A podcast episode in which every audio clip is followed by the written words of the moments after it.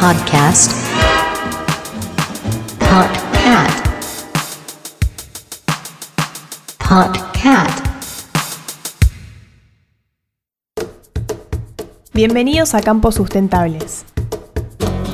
Mi nombre es Martina Chacón, licenciada en Ciencias Ambientales, porteña, amante de los viajes, de conocer culturas y ambientes y de aprender idiomas. Soy Nahuel Trípodi, soy agrónomo, tengo 31 años, soy papá de Lolo, cuervo, vivo en Patagonia aunque soy porteño.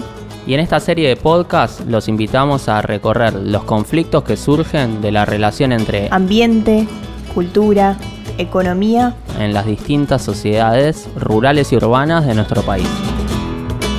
Esto es Campos Sustentables.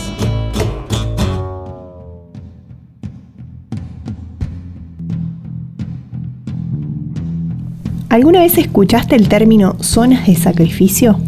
Si estás pensando en algún ritual de esos de, de ofrenda a los dioses de la América precolombina, ya te voy contando que no pasa por ahí la cosa. Esto es algo más o menos cercano a nuestras realidades, pero en nuestro país estas zonas son bien visibles. Los mapas de la pobreza coinciden con los mapas de la degradación ambiental, con las llamadas zonas de sacrificio. Estas son palabras de Maristela Vampa, socióloga, escritora e investigadora argentina que habla en clave latinoamericana. Pero ahora pensemos un poco en esas zonas de sacrificio de las que habla Maristela. Ahí es donde están las poblaciones más vulnerables. En esos montes deforestados, en esas tierras abandonadas por la agricultura o la minería, donde ya no queda nada, sobre esas montañas de basura, en las zonas más bajas e inundables, a pesar de que existan distintos tipos y grados de vulnerabilidad, entendemos a esta vulnerabilidad como la capacidad de anticipar, frenar, defenderse, sobrevivir, resistir y recuperarse de un impacto, de una amenaza. Esta capacidad es muy baja para las poblaciones que se encuentran debajo de la línea pobreza e incluso de la indigencia, y en consecuencia sufren mucho más los fenómenos naturales y antrópicos. Hablemos entonces un poquito de desigualdades. Eh, ya en otros capítulos nos ubicamos en el marco de, de la crisis global, de los modelos de desarrollo vigentes y bueno, sabemos que en nuestro país en particular, cada provincia, municipio o pueblo tiene crisis emergentes de, según sus características. Estos conflictos que, tienen a, producción, a sociedad y ambiente se repiten y hay algunos que, escalan y que se hacen conocidos, como lo fueron el caso de Mendoza con el agua, o el caso Salas, sobre el cual vamos a profundizar, Famatina, las pasteras de Gualeguaychú, eh, bueno, Hachal, o, o, los colectivos de Paren de Fumigarnos, las madres de Tuizaingó. Eh, estos casos son unas de las caras visibles de, la crisis global que, vive el, modo de producir en nuestros campos. Encontramos detrás de escena realidades de todo tipo. No, es lo mismo la realidad de un pueblerino que tiene que ir a buscar el agua muy lejos de su casa porque o, o no tiene agua cerca o la que tiene cerca está muy contaminada. Eh, no es lo mismo la crisis para una mujer de zonas bajas donde la inundación le lleva todo. No es lo mismo el modo en que el fuego y el humo que hoy afecta a gran parte de nuestro país afecta a una familia en un country o en una ciudad o a alguien que tiene sus casas a punto de ser arrasadas. Cada persona, cada familia, cada comunidad cae parada distinto ante una crisis como la actual. Y ahí emergen diferencias. Esas diferencias son las que nosotros vamos a referenciar como desigualdades. Desigualdades, desigualdades, desigualdades, desigualdades, desigualdades, desigualdades,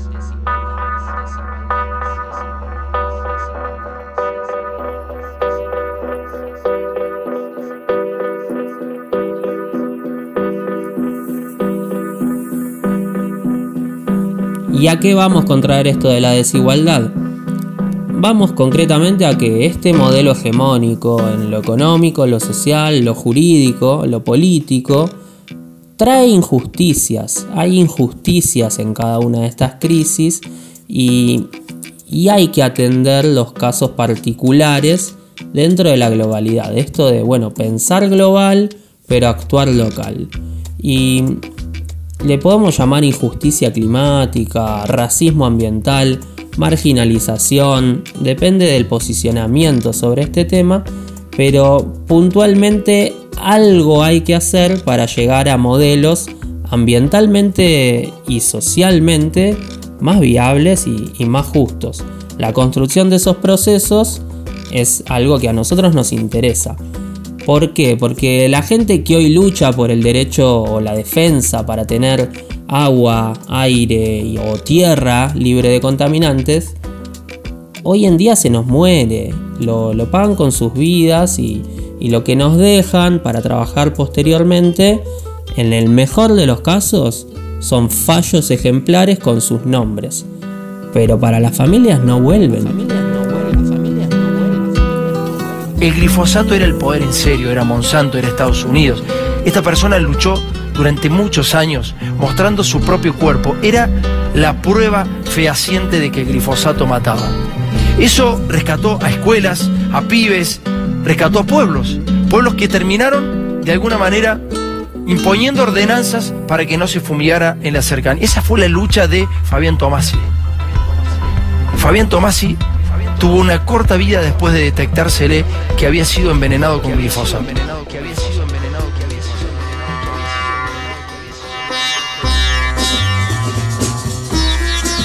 Frenemos un segundo la palabra injusticia.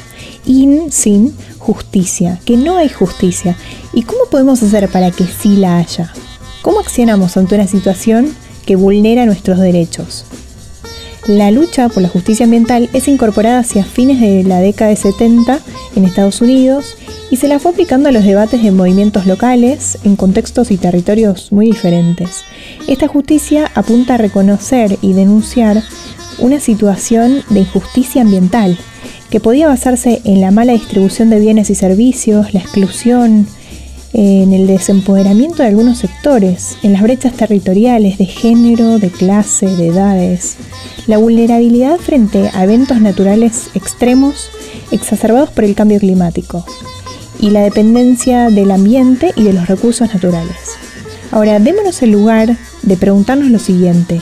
¿Las crisis locales y los conflictos de los que venimos hablando afectan por igual a todo el planeta y la humanidad?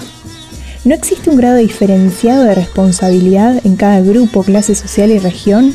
¿No hay grupos que sufran más o desproporcionadamente los daños ambientales, mientras que otros parecen casi no verse afectados?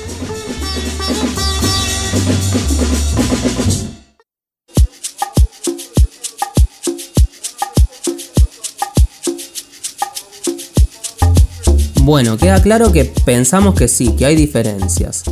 Pero nos fuimos formando y aprendiendo que también hay, hay diferentes maneras de hacer justicia. Que cada corriente de pensamiento, cada sector de poder encuentra cuál es la norma a la que apelar y hacer pasar como justo aquello que consideran verdadero y que tiene que ver con su sistema de valores, lo que les conviene. Nosotros en este caso vamos a hacer referencia a normas legales relacionadas con la defensa de derechos de poblaciones en relación con la justicia ambiental. ¿Cómo hacen estas poblaciones que sufren alguna cuestión socioambiental para reducir la desigualdad ante la justicia? De eso se va a tratar este capítulo. Un político me dijo, vos defendés la ecología, yo defiendo el progreso. Dice, vos si querés alguna vez que te voten, decirle que te voten los árboles, me dijo.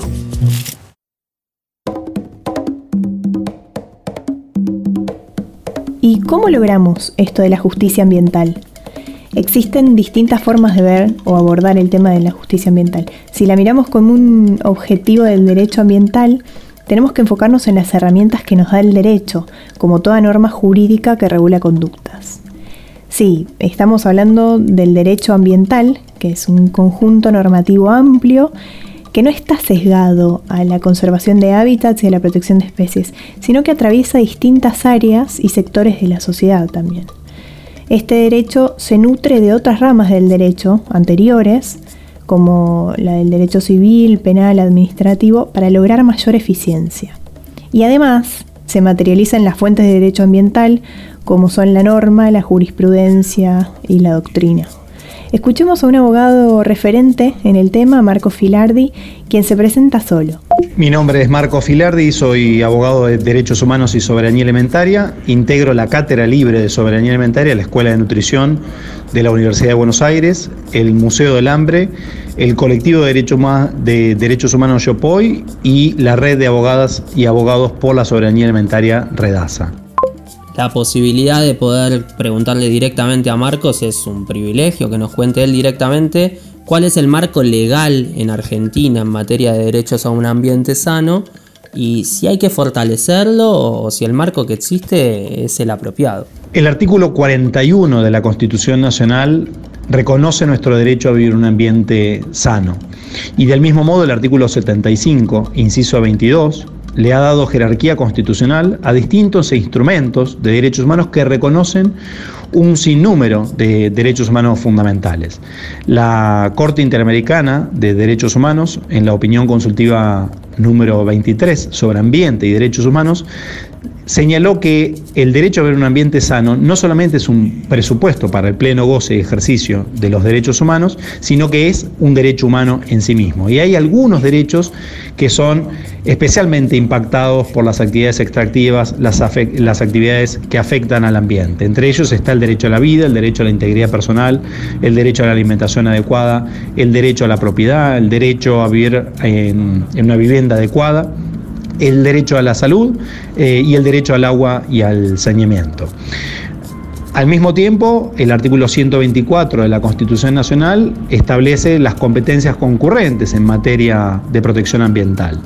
Por un lado, el gobierno nacional es el que fija los presupuestos mínimos de protección ambiental, pero luego las provincias tienen que dictar las leyes para eh, eh, desarrollarlas en sus jurisdicciones y luego también los municipios en el ámbito de sus jurisdicciones tienen eh, facultades de proteger al ambiente. Al mismo tiempo tenemos una ley general del ambiente eh, y distintas leyes de presupuestos mínimos eh, en materia ambiental establecidas por el Gobierno Nacional, con lo cual decimos que nuestro marco constitucional y legal en general, salvo algunas particularidades, es un marco adecuado para tutelar eficazmente ese, esos derechos humanos y en particular ese derecho a vivir en un ambiente sano, como decíamos, interrelacionados entre sí. Dentro de lo que es el derecho ambiental, existe una innumerable cantidad de convenios, acuerdos y convenciones internacionales a las que los países pueden adherir voluntariamente e inclusive ratificarlos y cristalizar lo que plantean en forma de leyes, leyes nacionales. Esto significa un compromiso por parte del país de cumplimiento de objetivos establecidos a nivel internacional. Invitamos a Clara Minaberri a presentarse y a contarnos un poco sobre estos convenios y su repercusión en nuestro país. Hola, bueno, soy Clara Minaberri, soy abogada, este, egresada de la Universidad de Buenos Aires. He realizado una maestría en Derecho Ambiental en la Universidad Complutense de Madrid y después mi doctorado también en temas eh, de Derecho Ambiental e Internacional en la Universidad de Buenos Aires. Eh, soy profesora adjunta de Derecho Ambiental en la Universidad Nacional de Luján y también soy investigadora adjunta del CONICET. Y bueno, trabajo hace más de 10 años estos eh, temas vinculados con eh, el ambiente, con el derecho, con la aplicación normativa, eh, tanto en el ámbito nacional como en el ámbito internacional. Y básicamente dentro de los temas ambientales, mi especialidad está centrada en lo que es regulación de bosques y de agua. Quienes ya pasamos los 30, capaz que me entenderán en la desconfianza sobre convenios internacionales, haberle puesto mucho entusiasmo, mucha emoción a, Copenhague en 2009, a, lo que venía de la evaluación del milenio de 2005 y bueno, haber visto que, no fue muy conducente, eh, nos hace pensar en, en Escazú ahora. ¿Y qué tan eficiente es la ratificación de convenios internacionales en materia de ambiente o de sustentabilidad en Argentina? ¿Qué grado de cumplimiento hay con esos compromisos que Argentina ratifica ante la comunidad internacional? Bueno, que mm, en relación a la eficiencia o el grado de cumplimiento que tenemos de los los instrumentos internacionales eh, en materia ambiental en Argentina eh, es, muy diverso. Existen diversos instrumentos a los cuales Argentina suscribió como Estado parte. algunos son vinculantes y otros son no vinculantes, entonces hay casos en los que mm, tenemos resoluciones, por ejemplo la del, del año 2010 del derecho humano al agua, en donde en ese caso al no ser un convenio internacional, los estados la suscriben, pero no están obligados a cumplir eh, su, contenido. Pero básicamente, eh, al, tratarse del ámbito del derecho ambiental internacional, nos encontramos eh, con el denominado derecho blando, en el sentido de que muchos instrumentos internacionales no pueden cumplirse o no se exige en la práctica eh, con tanta intensidad su cumplimiento debido a que los estados son los que manejan o gestionan sus propios eh, ecosistemas, sus propios este, ámbitos naturales. Entonces, eh, la, digamos, la intervención de otros estados en el interior de, los mismos muchas veces resulta complejo y existen limitaciones. Y hablando de marcos, le preguntamos también a Marco Filardi ¿Qué sucede con el marco legal en Argentina? ¿Se, garantizan las medidas para hacer efectivo el derecho a un ambiente sano? El problema no pasa tanto por la normativa constitucional y las deficiencias que podamos tener en la legislación nacional, sino que todo ese sistema de protección constitucional y legal no es de cumplimiento efectivo. Es decir, hay una distancia sideral entre lo que establece la constitución y la normativa y lo que sucede en la realidad. Y el Estado, en todos los niveles, el Estado nacional, los estados provinciales y los estados municipales, no se están... Eh, demostrando ser eh, efectivos a la hora de efectuar esa protección ambiental. En términos de derechos humanos, no están cumpliendo con sus obligaciones propias de respetar, de garantizar y de adoptar medidas para hacer efectivos esos derechos humanos. ¿Qué es lo que hace falta hoy entonces para hacer un buen uso de esta normativa internacional, de la normativa que Argentina tiene? ¿Con qué hay que complementarla? Ahora bien, si no conocemos nuestros derechos, difícilmente vamos a poder ejercerlos. Por eso es muy importante que eh, conozcamos nuestros derechos y que eh, multipliquemos la conciencia colectiva alrededor de nuestros derechos para poder movilizarnos, para poder organizarnos, para poder reclamarlos, para que sean de cumplimiento efectivo. Ahí se ha ganado mucho terreno en los últimos años a través de las luchas socioambientales que se dan en nuestro país frente a distintas actividades extractivas y hay que seguir multiplicando esa conciencia porque lo único que va a permitir justamente que esos derechos reconocidos en la propia Constitución Nacional sean de cumplimiento efectivo es la organización y la movilización popular suficiente, persistente y constante para hacerlos valer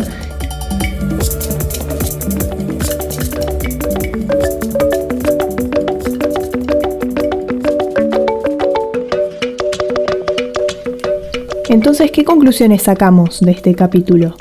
Existen mecanismos judiciales que podemos adoptar como herramientas de lucha ante injusticias y desigualdades ambientales.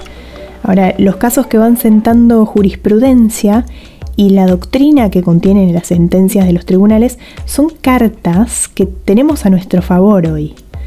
Es clave saber usarlas para lograr defender los derechos colectivos sin caer en laberintos burocráticos. Y también es importante encontrar espacios de difusión y de concientización pública sobre la defensa de estos derechos, así como espacios de educación ambiental. Las cátedras libres de soberanía ambiental y colectivos afines justamente son espacios de difusión y de concientización pública sobre los derechos humanos impactados por el modelo agroindustrial dominante, pero al mismo tiempo hay una rica tradición en nuestro país de asambleas socioambientales de colectivos eh, que se organizan justamente en los territorios en defensa de esos derechos humanos afectados por las actividades extractivas. Eh, hay mucha tarea aún pendiente para lograr una adecuada educación ambiental, biocéntrica, en todos los niveles educativos, en el primario, en el secundario, eh, en la propia universidad, en la educación superior. es a estos colectivos que se organizan en defensa de los derechos ambientales que creemos que es necesario fortalecer. ¿Para qué fortalecerlos? Bueno, para lograr la equidad y el reconocimiento social y político de muchas personas y comunidades, eso primero. El hecho de reconocer inequidades y de comprender que existen mecanismos que nos sirven para hacerle frente, nos ayudan a construir la norma desde abajo. Creemos que principalmente debemos apropiarnos de las herramientas del derecho ambiental para luego aplicar la normativa o ejercer su tratamiento en las fiscalías y reclamar por nuestros derechos. Y no desde una postura reactiva, sino desde las propuestas concretas. Esto, por supuesto, debe ir de la mano del libre acceso a la información y de una buena comunicación efectiva de los daños y procedimientos para prevenir o revertir. Todo ello respaldado por el trabajo de grupos inter multidisciplinarios e informes que contemplen de manera holística las problemáticas, desde lo local, y que trabajen en forma progresiva.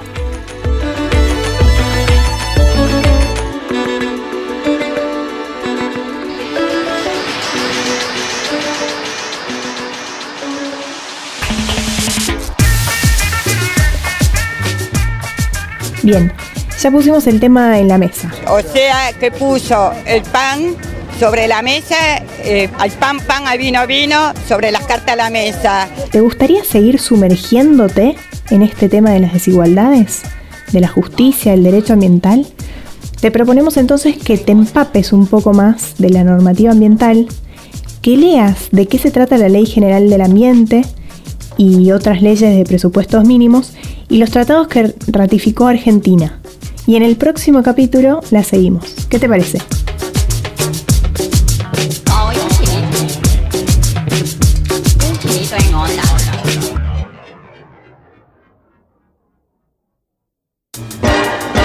Podcast. Podcat. Podcat.